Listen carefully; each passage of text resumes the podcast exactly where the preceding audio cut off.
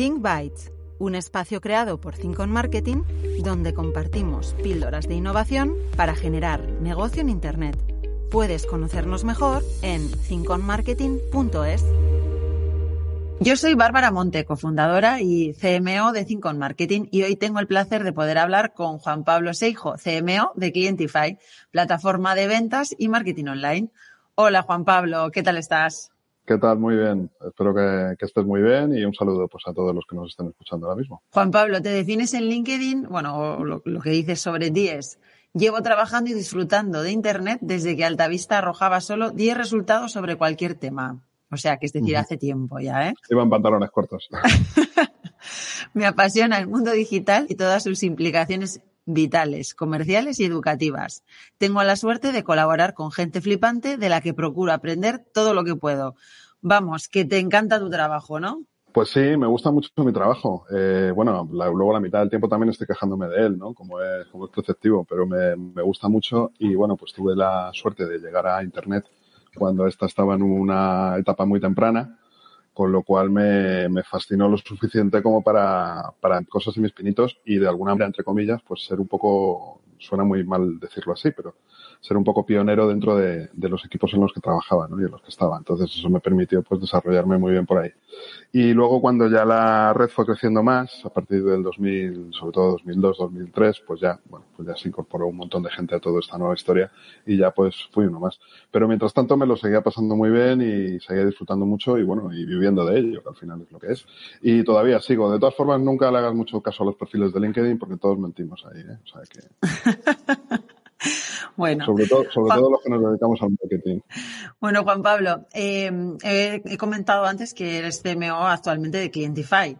Cuéntales a todas las personas que nos están escuchando qué es Clientify. Pues eh, bueno, lo has comentado al principio, mm, pero vamos, lo, lo voy a detallar un poco más. Eh, Clientify es una plataforma eh, que te permite, bueno, es una plataforma centrada en ventas y centrada en marketing, ¿no? Es un CRM. CRM, lo que pasa que es un CRM con superpoderes, a diferencia de otros CRMs que son, bueno, pues mucho más, digamos, más pelados y más centrados en la parte sobre todo comercial, de gestión de contactos, eh, generación de leads y, y, toda la, y gestión de equipos comerciales.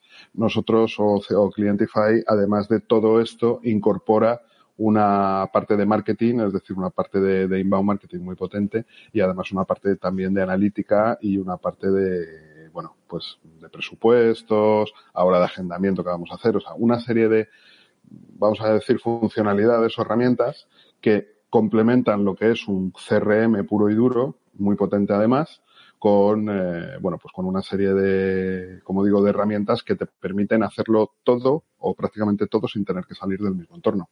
Por eso, pues estamos teniendo una muy buena acogida y, bueno, pues como conoces a gente que lo utiliza, pues siempre acaba diciéndotelo, te, qué bien, me quito de encima 10 o 12 herramientas porque las tengo todas. Y de ahí nos surge pues un poco la iniciativa siempre de llamarlo plataforma, porque al final estamos, somos una especie de concentradora de, de funcionalidades y de herramientas con ese CRM como core, como, como, como motor, que permite que las empresas, pues, sin necesidad de entrar en más gastos, tengan mucha más capacidad para hacer marketing y para hacer, generar más ventas y, por lo tanto, cerrarlas y, y hacer más dinero. Uh -huh. ¿Qué uh -huh. ventajas eh, nos podrías decir que tiene utilizar una solución como la vuestra, como Clientify, ¿no? Para, uh -huh. para automatizar marketing y ventas para una persona que trabaja o que dirige un equipo de marketing o de ventas. Pues mira, algunas ya te las he comentado. La primera es que dentro del mismo entorno tienes un montón de herramientas. Tienes toda la parte de captación, de lo que puedes hacer con, con la parte de marketing, con la parte de generación de mailings, landings, encuestas, uh, siempre me pasa lo mismo, me pongo, me pongo a detallar eh, funcionalidades y me, y me olvido. Eh, puedes hacer toda la gestión de una vez que has generado sus, esa, esa, digamos, ese marketing hacia afuera, generar la captación, pues por ejemplo, un ejemplo muy sencillo, tú coges un formulario, lo metes dentro de una página web o de tu propia página web y cuando alguien te rellena ese formulario, esos datos ya pasan directamente al CRM y dentro del CRM ya puedes hacer las automatizaciones necesarias para eh, mandarlo a determinado miembro de tu equipo comercial y que haga el seguimiento, genere una oportunidad, genere un presupuesto, etcétera, ¿no?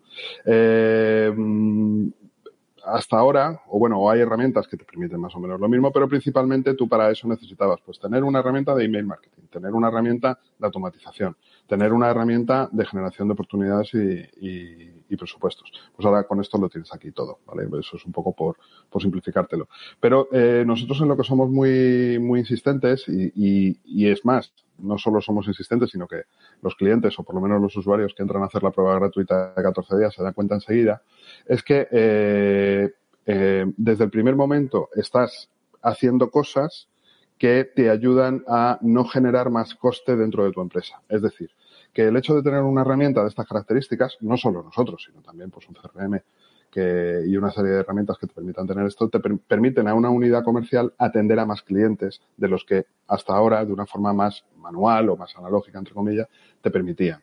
No solo porque tienes una, bueno, pues una fuerza muy potente con el tema de las automatizaciones, es decir, cuando alguien genera cuando tú consigues traer un contacto a tu, a tu base de datos, las automatizaciones lo que vienen a ser es que pasan cosas sin que tú hagas nada. ¿no? Es decir, le llega un correo electrónico a determinada persona que, que depende de, determinadas circunstancias. Por ejemplo, si en el formulario ha puesto que tiene 10 o 12, eh, 10 a 20 empleados, pues ese correo electrónico automáticamente le llega a determinado, a determinado compañero. O si no, le llega a otro compañero. O sea, todo este tipo de cosas de automatizaciones permiten que la gestión salga de una forma muy rápida, que el cliente no tenga percepción de que pasa mucho tiempo hasta que la atienden eh, y de que, bueno, pues de sentirse atendido y de sentirse muy arropado. Y luego, además, también eh, este tipo de herramientas, y en concreto la nuestra, en eso también es muy potente, te permite centralizar todas las comunicaciones que tú tienes con un, con un usuario en un mismo sitio. Eso es dentro de Clientify un inbox que se llama, que es como si fuera pues, eh, pues una bandeja de entrada, tanto de correos electrónicos como de conversaciones por WhatsApp, porque somos, tenemos, somos de los pocos que tienen la integración oficial con, con WhatsApp, como eh, chatbots, como canales de chat con los cuales puedes hablar con ellos y todo lo tienes centralizado en el mismo sitio, de tal forma que cualquier interacción con ese contacto la tienes muy centralizada y muy controlada y además cualquier miembro del equipo puede atenderle en cualquier momento eh, independientemente de que otro, de que el compañero esté o no esté. Esto pasa muchas veces. Alguien se va de vacaciones o son turnos horarios distintos, etcétera. Pues de esta forma están, están muy, muy, muy concentrados. No solo tienes una sensación de estar comercialmente atendiendo a alguien muy bien, sino que también tienes incluso una sensación de soporte, porque en cualquier momento se pueden poner en contacto contigo y lo puedes solucionar, ¿no? Entonces, todo este tipo de herramientas y de ventajas al final que dicho así suena como muy de, bueno, pues tenemos un montón de herramientas con las que podemos ayudarte, cuando las juntas y las concentras en un mismo punto, pues se convierten en una, en una, bueno, en, en un superpoder a la empresa para que pueda hacer mucho más sin incurrir en muchos más costes que a día de hoy pues es una de las partes críticas de cualquier empresa. Alguna cosilla ya has dicho, ¿no? Pero ¿qué os diferencia a vosotros a Clientify con respecto a otras soluciones que pueda haber en el mercado, ¿no? Yo creo que aquí es eh, un poco no la clave pues de vuestro éxito. No nos gusta decir que es la principal, pero suele ser la que más le importa a los que se van a hacer clientes. Que es que ofrecemos las mismas, prácticamente las mismas funcionalidades que software, que softwares que valen 10, 15 y 20 veces más. Es decir, somos muchísimo más asequibles. ¿Por qué? Porque hemos empezado de otra forma, porque estamos escalando de otra manera y porque nuestra tecnología es una tecnología que se desarrolla de una manera más sencilla de la que se desarrollan otros grandes monstruos de los CRMs, pues los HubSpot, los Dynamics, los Salesforce, que te mm. permiten hacer una cantidad increíble de cosas, pero son softwares y son plataformas muy gordas, muy densas. Ellos para levantarse por la mañana pues necesitan 15 veces lo que necesitamos nosotros, por así decirlo. ¿no? Con lo cual estamos ofreciendo las mismas funcionalidades a un precio muchísimo más reducido y muchísimo más asequible. Luego, nuestra herramienta es mucho más sencilla de usar. ¿vale? Muchas veces la cantidad de cosas que te permiten hacer estas plataformas hace que la utilización, la experiencia del usuario se haga muy compleja. La nuestra no lo es. La nuestra, la verdad es que es una plataforma, bueno, pues vosotros la habéis utilizado, muy sencilla de, utilizar, que tiene una curva de aprendizaje como todas, pero no es una curva de aprendizaje muy empinada y muy, muy elevada. Luego tenemos soporte 24 horas en castellano, en español, que eso también es muy importante porque a veces, pues, de, de, hecho, somos de los que en nuestros mensajes ponemos que tardamos unos minutos en atenderte como mucho. Normalmente el resto de plataformas te ponen horas y algunos incluso días. ¿no? Y luego además también eh, estamos eh, echando muchos esfuerzos, estamos invirtiendo mucho esfuerzo en crear un, bueno, tenemos una academia fantástica que está llena de de contenidos y que además recientemente acabamos de abrir a, todo el mundo. Antes solamente estaba disponible dentro de Clientify, pero ahora la hemos abierto para todo el mundo. Es academia.clientify.com, donde además de formarte y de ayudarte con contenidos para el uso y disfrute de la herramienta, también te sirven para eh, aprender sobre estrategias de marketing o puedes aplicar en cualquier otro ámbito, en cualquier otro otra herramienta. Entonces, es un compendio de cosas que hacen que, bueno, pues eh, nos, la gente, los, usuarios que se acercan a probarnos y aquellos que entran en, en, la, prueba, en la prueba gratuita de 14 días, eh, empiezan a palpar o empiezan a sentir desde el primer momento y que, bueno, nos está dando muchos resultados, muy buenos resultados, pues porque como empresa, pues estamos creciendo y, y nos estamos desarrollando muy bien en España y en Latinoamérica, que es donde principalmente estamos trabajando. Bueno, yo puedo dar fe de todo esto que estás diciendo, porque efectivamente nosotros, bueno, somos partners vuestros y, y muchos de nuestros clientes ya están trabajando con, con vuestra plataforma. Y, y, la verdad es que um, uno de los grandes, bueno, uno de los mayores frenos que, que, encontrábamos, por lo menos en nuestro mercado, era un poco el, el coste tan elevado eh, que suponía a algunas empresas entrar, ¿no? A utilizar una herramienta de automatización, ¿no? Porque, bueno, eh, al final, eh, pues todos nos íbamos a las, a las grandes marcas que están muy bien y que para algunos proyectos, bueno, pues están bien, pero para empresas que todavía igual no han, o bien eh, no han empezado o un tamaño más a hacer este tipo de cosas o un tamaño no tan grande o incluso empresas que todavía el, igual la dirección general no tiene claro el retorno que pueda tener esto, ¿no? Y que es un poco una apuesta. Bueno, eh, Clientify la verdad es que para nosotros ha sido como, pues, como un salvador, ¿no? Porque era como quien, quien ha, eh, bueno, ha sabido ver esa necesidad que estábamos teniendo, eh, por lo menos nosotros como agencia como prescriptores de este tipo de herramientas y que siempre hablábamos, ¿no? Otra, otras, otras herramientas que era, eh, oye, es que los costes de entrada son altísimos, eh, y bueno, para nosotros bueno. nos supone un freno, ¿no? Y al final acabamos todos perdiendo. Y yo creo que vosotros lo habéis sabido ver muy bien ese, ese pain, ¿no? Y yo creo que estáis muy bien posicionados. Y yo solo puedo hablar bien de momento de, sí, de vosotros. Bueno, te agradezco. Además, además, bueno, pues independientemente de ser partners, es que has incidido en una cosa que, que nosotros, eh, bueno, no es que hayamos identificado como un dolor y hayamos actuado, sino que siempre hemos sido así, ¿no? Siempre hemos visto que uh -huh. eh, que el, eh, independientemente de que, de que haya un hueco de mercado, es decir, toda empresa pues está en absolutamente su derecho en considerar que su software vale determinado dinero. Lo que pasa es que es verdad que a nosotros los sí nos hemos encontrado muchas veces con el caso que estamos hablando, ¿no? De empresas que dicen, bueno, yo no, yo sé que voy a usar un CRM o sé que necesito mejorar y modernizar entre comillas, mi, fuerza, comercial, ¿no? Mi fuerza de ventas. Eh, voy a mirar qué hay en el mercado. Y entonces, cuando normalmente tú haces eso, siempre te vas a mirar a los grandes operadores. ¿Por qué? Porque es lo que más fiabilidad o lo que más, o lo que mejor te, te, te bueno, lo que más seguridad y más certidumbre te va. Mm. Y por regla general, pues siempre uno tira pues hacia Microsoft Dynamics o, o, Salesforce, porque bueno, están implementados en miles, si no millones de empresas, entonces lo miras. Pero claro, te das cuenta de que, de que lo que estás contratando o lo que vas a contratar es un portaaviones. Entonces, para empezar a, a, navegar, empezar con un portaaviones, pues igual no es lo más interesante. ¿Qué haces? Pues entonces miras a las lanchas, ¿no? Y miras a los cruceros y miras y tal. Y de repente, pues aparecemos nosotros. Y entonces, ¿qué pasa? Que hay una primera parte, eh, por eso eh, uno, de, uno de los grandes de los grandes aciertos que tenemos es la, la, prueba gratuita de nuestro mejor plan, el del plan Enterprise, de en teoría el más caro, bueno, en teoría no, el más caro, durante 14 días. Y, y entonces, una vez que, que, que, se hace la prueba y que prueban, luego cuando comparan, bueno, y luego más tarde cuando se hacen clientes, porque normalmente siempre hay un periodo de aprendizaje, pero luego un año, dos años, tres años siempre van a estar ahí, cuando luego comparan con el resto de herramientas y lo que van a necesitar de ellas, se dan cuenta de que tampoco van a necesitar muchísimo más. Hombre, hay a lo mejor determinado interés, si por ejemplo manejas un Dynamics, Microsoft Dynamics, en decir, bueno, pues que yo lo quiero tener interrelacionado con otras, con otros softwares, ¿no? Con un RP, lo quiero interrelacionado con otro tipo de softwares que son también de Microsoft. Bueno, pues es lógico, esa integración la tengo. Pero si, por ejemplo, no quieres, no necesitas tanta historia, pues, contando con que además nosotros también tenemos hasta 15.000 integraciones con otro software, pues luego en el fondo hace que el cliente se quede con nosotros, porque lo que está haciendo, lo que tiene son las mismas herramientas, eh, tiene menos coste y encima puede hacer lo mismo. O sea que bueno, en ese, en ese, digamos, cocido ahí que se, que se monta, pues la verdad es que estamos, estamos muy contentos y además tenemos un ciclo de vida de cliente muy elevado.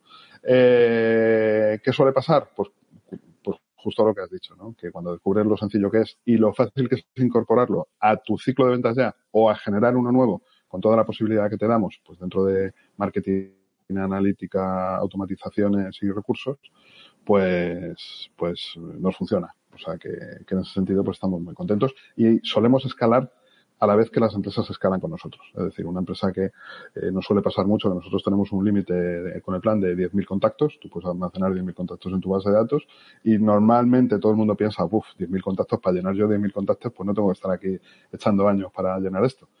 Al año y medio dicen, oye, que necesito ampliar los contactos porque no, no me caben más porque estoy generando muchísimos, muchísimos leads, ¿no? Pues nos, lo vemos todos los días, nos pasa muchísimo y, estamos encantados de que, de que sea así. Juan Pablo, dentro de poco vamos a tener la suerte de tenerte como ponente en el encuentro 5 Innovation, que va a ser, eh, como sabes, pues bueno, de la semana del, del 24 al 27 de, octubre.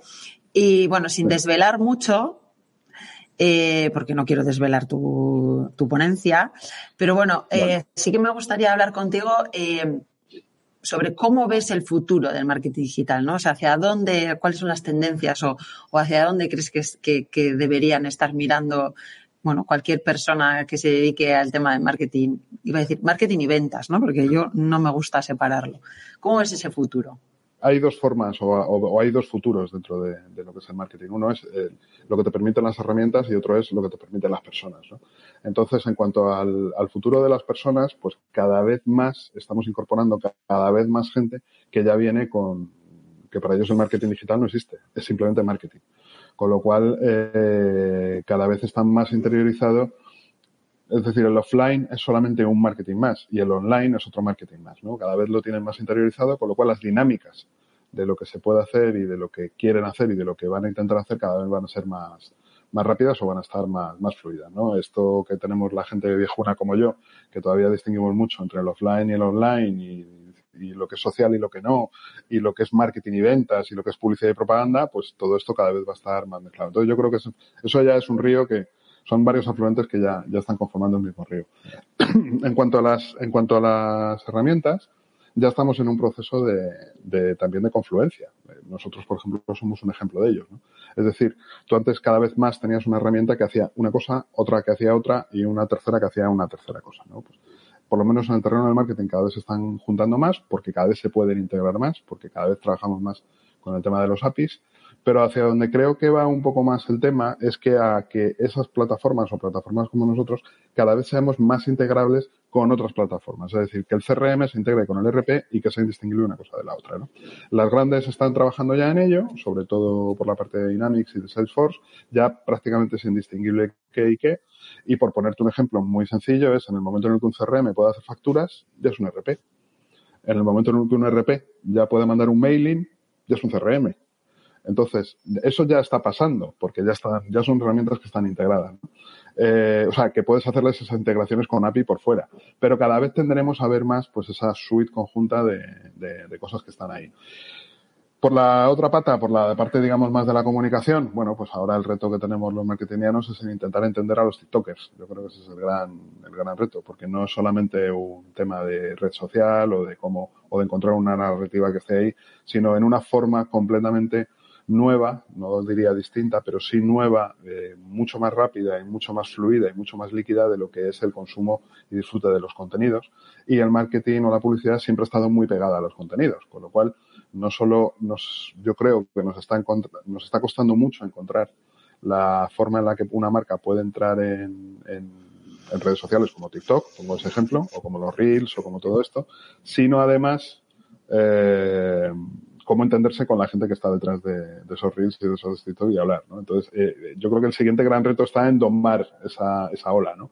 Eh, siempre desde el marketing lo que intentamos son dolar olas, domar olas, ¿no? Pues ahora aparece la, la, la ola social, intentamos subirnos a ella, ahora aparece la ola del comercio electrónico, intentamos subirnos a ello, ¿no? Y una vez que ya lo tenemos dominado, pues ya vamos haciendo cosas, ¿no? Pues en este caso yo creo que ahora mismo es, es esa, sobre todo esa generación que viene, que tiene unos, unos gustos tienen otros gustos, tienen muy poca paciencia, necesita que todo, lo, todo tenerlo ya y tenerlo ahora y consume un contenido en tres segundos, cuatro segundos, que es lo que, lo que deciden darle a like o no a, un, a algo y en cuanto ya le ha dado ya se ha olvidado de ello. O sea, estamos trabajando con, vamos a tener que trabajar con ese tipo de, de paradigma.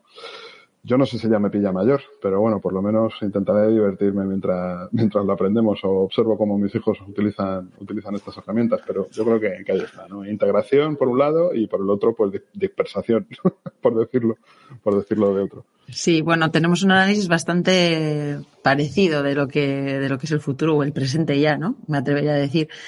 Eh, yo tengo bastantes conversaciones con amigos y amigas que, bueno, yo no, te he preguntado la edad, pero creo que más o menos por lo que estás diciendo, tenemos una edad parecida. Soy, o sea, somos... soy del 70, soy del 70. O sea que... Ah, bueno, yo soy un poco más joven, soy igual, del 77. Igual soy, igual soy un poco mayor. Bueno, pues no, pues, pues me parecía más o menos por lo que estabas contando que compartimos un poco, bueno, al menos generación, ¿no? Y sí que tengo muchas conversaciones con gente de mi quinta, que yo tengo 45 años, ya sabéis que siempre lo digo, vamos que no tengo problema en decirlo. Y tengo muchas conversaciones con personas de mi quinta que les hablo de, pues eso, ya no solo pues eso, de, Reels o de Be Real, que es eh, como la nueva red social, ¿no? Que está ahora, tal, de cómo se comunican ahora mismo, pues mis hijas, ¿no? Yo estoy viendo cómo se comunican, que no escriben, que se mandan fotos de estas de un minuto, de, que solo se pueden ver una vez y las conversaciones son a través de Instagram, ni siquiera a través de WhatsApp, sino a través de Instagram y es foto, foto, foto, foto, foto. O sea, quiero decir que están habiendo, habiendo una revolución, como bien has dicho, a todos los niveles. Eh, en cuanto a las maneras de comunicarse, de lo, que esperan ¿no? las personas a la hora de recibir un, mensaje, eh, la falta de paciencia o querer todo para allá, eh, bueno, pues que todo cada vez es más efímero, y bueno, y eso también a veces yo veo que choca mucho con las personas que están dirigiendo a veces los, los, departamentos de, comunicación o de marketing de algunas empresas, ¿no? Por lo menos es lo que yo, con lo que yo me estoy encontrando. Choca no con las personas, sino con las maneras, con la cultura en la que, imagínate, hacemos una planificación de contenidos, ¿no? Que antiguamente pues haces una planificación, imagínate, a tres meses vista. Cada vez hemos ido recordando más los, los plazos, ¿no? Pero requieres que alguien supervise, que otra persona del visto bueno contenido y estamos hablando de que tiene que ser inmediato, fresco, eh, que el contenido dura eh, apenas unos minutos o unas horas. Entonces, no, no mm, tenemos que cambiar todos, ¿no? Eh, esa manera de, de, trabajar. Y, y, yo creo que ahí está el gran reto, porque está yendo todo a una velocidad tan, tan, tan grande que creo que, que, nos va a costar a nuestra generación, que somos igual los que estamos ahí ahora mismo, ¿no? Tomando decisiones, vamos a decir, eh, a ser tan ágiles, ¿no? Para, para darnos cuentas de, de, de estos cambios y eso. Yo creo, yo, yo creo que lo que tenemos que, que ser y, convencer mucho a nuestros mayores y que, y que nuestros mayores vamos a ser nosotros dentro de nada. Eso es. que nos dejen que nos dejen gastarnos el dinero sin preguntar demasiado, que eso también es, mm. es, es, es, así. Va a ser más interesante el medir el impacto de cómo, cómo llegamos globalmente por muchos canales a mucha, a mucha gente, en vez de cómo funciona cada canal en concreto, porque si lo analizas en concreto, pues hay, hay muchos que te van a dar un rendimiento muy, muy bajo. Es muy curioso porque, porque yo sí me estoy encontrando ya, bueno, pues también cuando hablo con, con mucha gente, que estamos pasando, o sea, yo vengo, bueno, yo provengo de, del mundo de la televisión en los 90, ¿no? Entonces, eh, la publicidad de, la televisión siempre era, pues, pego un cañonazo, disparo y, sé que estoy atacando a un montón de, había una, había una medida, una unidad de medida muy divertida que te decía, potencialmente has impactado a eh, un millón de personas, pero igual son 300.000 y, pero potencialmente igual son 700.000, ¿no? Y entonces con eso, por los, los, estudios de medios y el EGM, pues se componía y todos vivíamos en la misma, en la misma alucinación consensuada, ¿no? Luego llega Internet, ¿no? Y entonces Me encanta eso de la alucinación consensuada. Sí, sí, es como, es, es que el, EGM siempre ha sido la, ¿no? Eh, sí, sí. Bueno, no es el mejor, pero es nuestro, es, es nuestro mejor, ¿no? Por así decirlo, ¿no? Y entonces luego llega Internet, ¿no? Y puedes medir cada clic, y puedes medir cada cosa, y puedes medir cada impacto, y es una maravilla y tal, ¿no? Pero, pero ya estamos entrando en un momento donde, aun pudiendo medir cada clic, cada impacto, cada cosa, te das cuenta de que realmente vuelves, se vuelve a hacer publicidad de branding. O sea, publicidad de, bueno, yo sé que puedo medir cada cosa, pero voy a echar dinero ahí porque como no sé si con un clic le impacto o necesito 27 para impactarle, porque no soy capaz de medir lo que pasa en el cerebro de esa persona cuando está consumiendo contenidos a la velocidad que los está consumiendo y de la forma en la que los está consumiendo, pues claro, no sé el rendimiento que real que está teniendo la publicidad. Eh, o sea, a ver, lo sé como lo sabía en los anuncios. Pues sé que si meto publicidad, tengo llamadas telefónicas, ¿no? Que es un poco lo que, como lo medíamos nosotros en, en, su momento. Y ahora sé que si meto publicidad, pues tengo una generación de leads, porque me están entrando leads, eh, correo electrónico y tal. Pero no sé exactamente es por un clic o es por otro, porque luego además estamos con toda la movida de la atribución que todavía sigue sin estar muy, muy bien resuelta, ¿no? Porque, de nuevo, las atribuciones o los modelos de atribución, pues todavía siguen siendo alucinaciones consensuadas, ¿no? Vas por el first click, o vas por el second click, o vas por el third click, pues eso es una cosa que tú te dices a ti mismo, pues para estar contento, pero que luego realmente no acabas de saberlo. Entonces, yo creo que nos estamos enfrentando de nuevo otra vez a ese paradigma. ¿Qué pasa? que cuando vas a pedir dinero para hacer cosas, pues claro, te dicen, oye, no, a ver, a mí dámelo todo. Pero claro, cuando te enfrentas a esto, ¿no? A una generación, según el producto que vendas y según el servicio en el que estés, tan líquido, tan cambiante, tan que ahora es Virriel lo más grande, pero hasta hace nada era, ¿cómo se llamaba el sitio este de, de podcast Playhouse, ¿no? Se llamaba o algo así, que ya nadie se acuerda de eso y fue hace seis meses. O sea, mm, todo va cambiando tan deprisa que, que, que ya, que antes tú pedías dinero para hacer experimentos, pero es que ahora ya ni da para hacer experimentos, porque cuando has querido probar ya... Son experimentos continuamente, es todo el rato experimentando, o sea... entonces, bueno, pues en ese sentido es más complicado.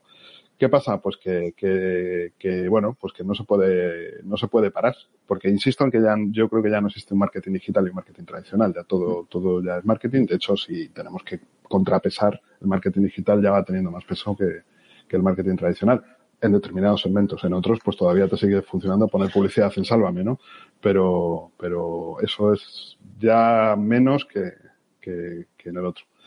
Y bueno, pues no sé si te ha ayudado o no te ha ayudado con esta reflexión. Sí, no, no, muy interesante, sí. Bueno, eh, de hecho nos hemos pasado de tiempo, o sea que ah, solo me queda ya decirte que muchísimas gracias por aceptar esta invitación a Think Bytes y que te esperamos eh, próximamente en el encuentro 5 Innovation. Ha sido un placer, Juan Pablo. Igualmente, Bárbara. Un saludo y nos vemos allí. Vale, hasta luego.